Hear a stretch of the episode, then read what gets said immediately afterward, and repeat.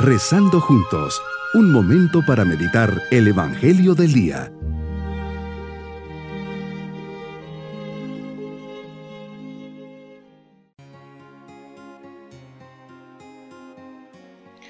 En este día 20 de septiembre, fiesta de los mártires Andrés Kim, Pablo Chong y compañeros, les saludo esperando se encuentren muy bien.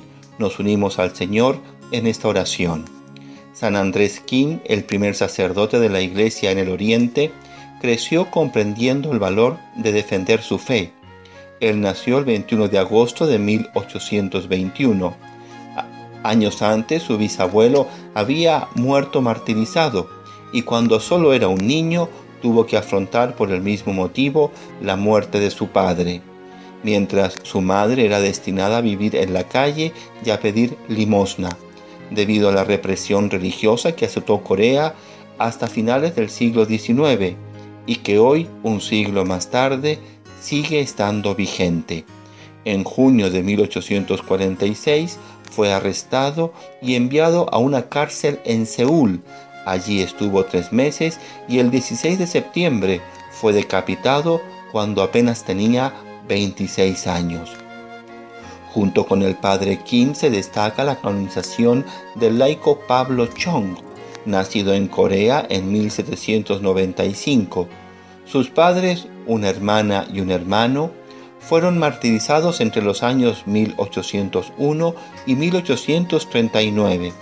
Cuando tenía 20 años partió hacia Seúl para tratar de reconstruir la iglesia en este lugar decidió intentar llevar misioneros al país, pero sus intentos se vieron bloqueados por la misma persecución. Uno de ellos murió antes de poder ingresar al país. En 1839, a la edad de 45 años, fue arrestado por ser considerado como uno de los que había intentado llevar misioneros extranjeros a Corea. Fue decapitado en Seúl el 22 de septiembre. Su amor a Dios y a la Iglesia fue reconocido el 19 de junio de 1988, cuando el Papa Juan Pablo II canonizó y proclamó santos a 117 mártires. Murieron perdonando todo lo que les habían hecho. Meditemos en el Evangelio de San Lucas capítulo 7 versículos 31 al 35. Comienzas tu Evangelio de este día haciendo una pregunta. ¿Con quién compararé a los hombres de esta generación, a quienes se parecen? ¿Será que esta pregunta me la haces también a mí? ¿Qué pensarás de nosotros? ¿Cuál será nuestra respuesta? ¿A quién nos parecemos? En aquel tiempo tu respuesta fue clara. Se parecían a esos niños que se sientan a jugar en la plaza y se gritan unos a otros tocamos la flauta y no han bailado, cantamos canciones tristes y no han llorado. Nos dejas ver qué difícil es hacernos llegar tu mensaje. Nos llenas de pruebas, manifestaciones, personas y siempre buscamos más y más. Nada nos satisface, siempre estamos encontrando un pero. ¿Quién nos entiende? Nos tocan la flauta y no bailamos, nos cantan canciones tristes y no lloramos, somos los, que, los eternos insatisfechos.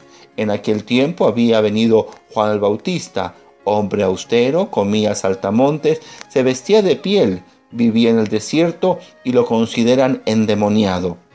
Vienes tú que comes y bebes y te tratan de glotón y bebedor. Y claro, como venías a rescatar a los perdidos, es decir, a los pecadores y publicanos, te echan en cara que son tus amigos. Terminas diciendo que solo aquellos que tienen la sabiduría de Dios serán los que reconozcan tu mensaje y a tus enviados. Señor, necesito de la sencillez, de la fe, de esta sabiduría para descubrirte en medio del mundo, aceptar lo que me mandas, cuándo me lo mandas y cómo me lo mandas, y que no lo discuta ni me ponga caprichoso, porque no me gusta o no lo entiendo. Que bien me dices, la vida es un milagro, tú eres un milagro. Sin embargo, no contentos y convencidos de ello, estamos pidiendo más y más. Realmente no hay peor ciego que el que no quiera ver. Así les pasaba a los fariseos y escribas. Me dices, Abre los ojos de tu corazón y deja de pedirme más pruebas. El estupor y la admiración deben de acompañarte paso a paso. Solo así verás mi mano que no deja de soplar sobre ti. En ese soplo de amor está el milagro que es tu vida y lo que te voy a dar día a día. Señor, ayúdame a reconocerte en todas las pequeñas cosas que ocurren en mi vida. Ahí comprenderé que no necesito más milagros que aquellos que me das día a día, sin que yo te los haya pedido. Como complemento de esta meditación pueden buscar en YouTube Milagros donde que no los veo, Sembrando Esperanza 2. Mi propósito en este día es renovar mi fe, por eso rezaré el credo, sabiendo que ahí está todo lo que debo creer y esperar. Ahí está el fundamento de mi fe y de mi vida cristiana. Mis queridos niños, Jesús confía mucho en nosotros, así también nosotros tenemos que confiar en Él. Él sabe lo mejor para nosotros y debemos creer todo lo que nos dice y enseña. Por eso nos ha dejado el credo para saber lo que nos ha revelado y enseñado con su vida. Cada día se sigue manifestando en tantos momentos. Ojalá siempre lo puedan ver y descubrir y nos vamos con su bendición. Y la bendición de Dios Todopoderoso, Padre, Hijo y Espíritu Santo, descienda sobre todos nosotros. Bonito día.